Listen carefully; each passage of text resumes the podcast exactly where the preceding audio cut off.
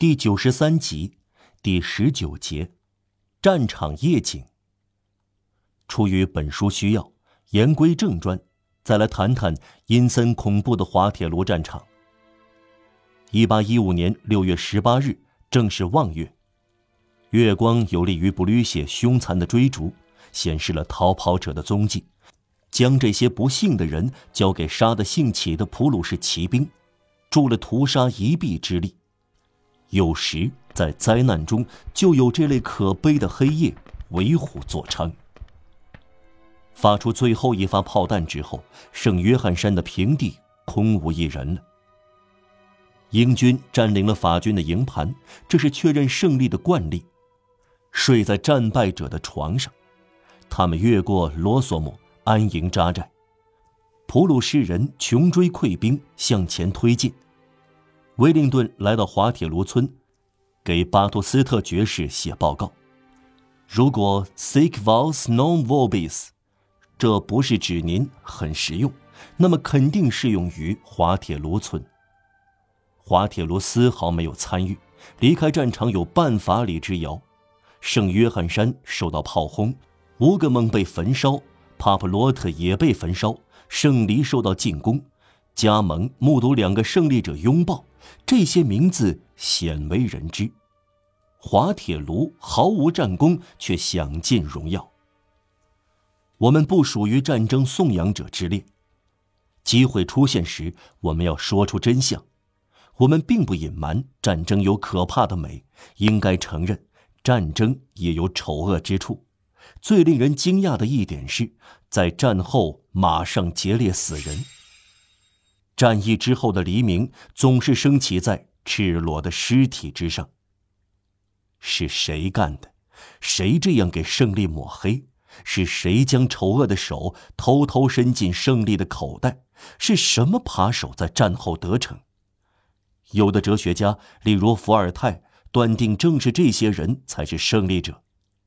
他们说，这些站着的、抢劫躺在地上的人，全是一路货色，面目不变。白天的英雄转成了黑夜的吸血鬼。说到底，把人都杀死了，再从尸体上抢劫一点这权利也是有的。至于我们，我们不敢苟同。摘取胜利桂冠，再偷走死者的鞋子，我们觉得不可能是同一只手所为。可以肯定的是，通常在胜利者之后来的是盗贼。但我们还是排除士兵，尤其是现代士兵。凡是大军都有一条尾巴，需要谴责的正在这里。蝙蝠式的人，半是盗贼，半是仆役，是别名战争的这种黄昏产生的各式各样飞鼠，身穿军装却不打仗，装作有病，是可怕的瘸腿，忙碌的干走私的食堂老板。有时带着他们的女人坐在小运货车上，把卖出的货品再偷回来，自荐给军官当向导的乞丐、随军仆役、扒手。我们不说当今，从前大军行进就拖带着这一切，以致专门语言称之为“拖尾巴”。任何大军和任何民族都不对这种人负责，他们讲意大利语，跟在德国人后面。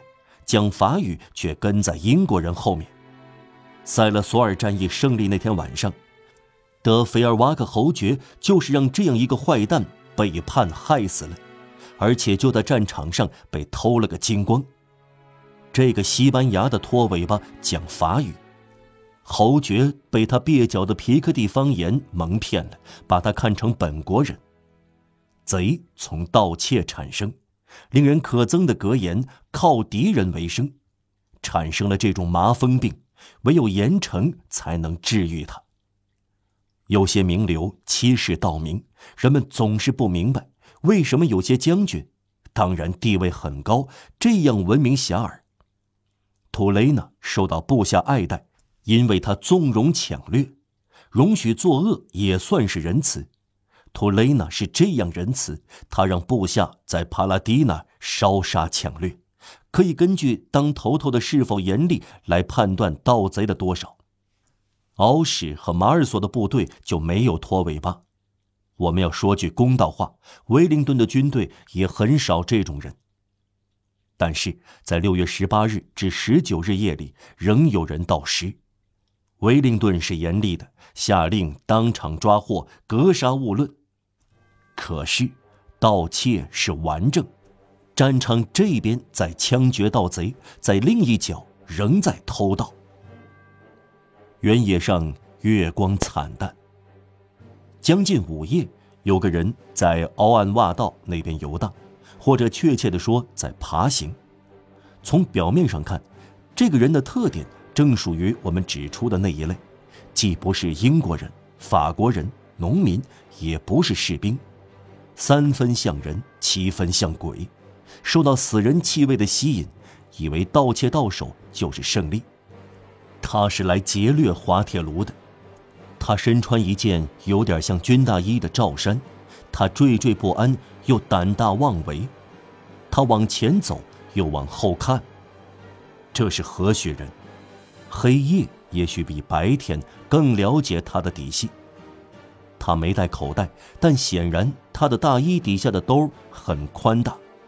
他不时停下来，观察周围的平野，仿佛想看看是不是有人注意到他。他突然俯下身，翻动地下默然不动的东西，然后挺起身来，溜走了。他蹑手蹑脚，他的态度，他迅速而鬼祟的动作，活像黄昏时出没在废墟中的恶鬼，以往诺曼底的传说称为游魂。有些夜间的射禽，就是沼泽地的这种鬼影。